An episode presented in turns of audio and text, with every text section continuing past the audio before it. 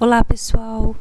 Bom, nesse momento eu gostaria de propor a contemplação do tema conceber e vincular-se a lugares, que inclui os aspectos da identidade de lugar e do apego ao lugar. A ideia então é que cada um possa resgatar experiências pessoais que exemplifiquem os temas estudados. Nessa etapa serão dois os pontos de reflexão. No primeiro ponto, Vamos lembrar da noção de identidade de lugar.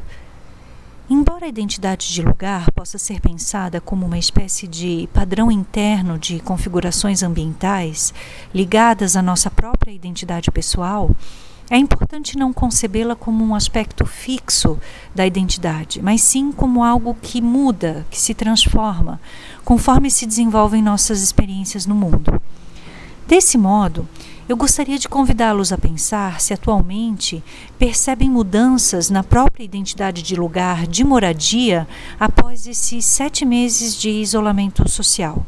O que era para vocês a casa ideal continua sendo? Para o segundo ponto de contemplação, identifiquem um lugar com o qual vocês tenham um vínculo, um laço de afeto procurem refletir sobre as características desse vínculo. É duradouro?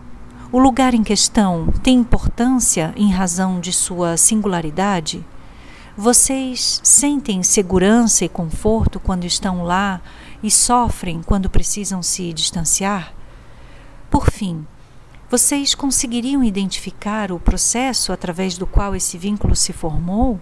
Ou seja, é um apego funcional, porque o lugar satisfaz necessidades, aspirações, expectativas ambientais? É um apego simbólico, porque o lugar assume um significado importante para vocês? Trata-se de apego em razão do tempo, onde a familiaridade com o lugar desempenha um papel importante?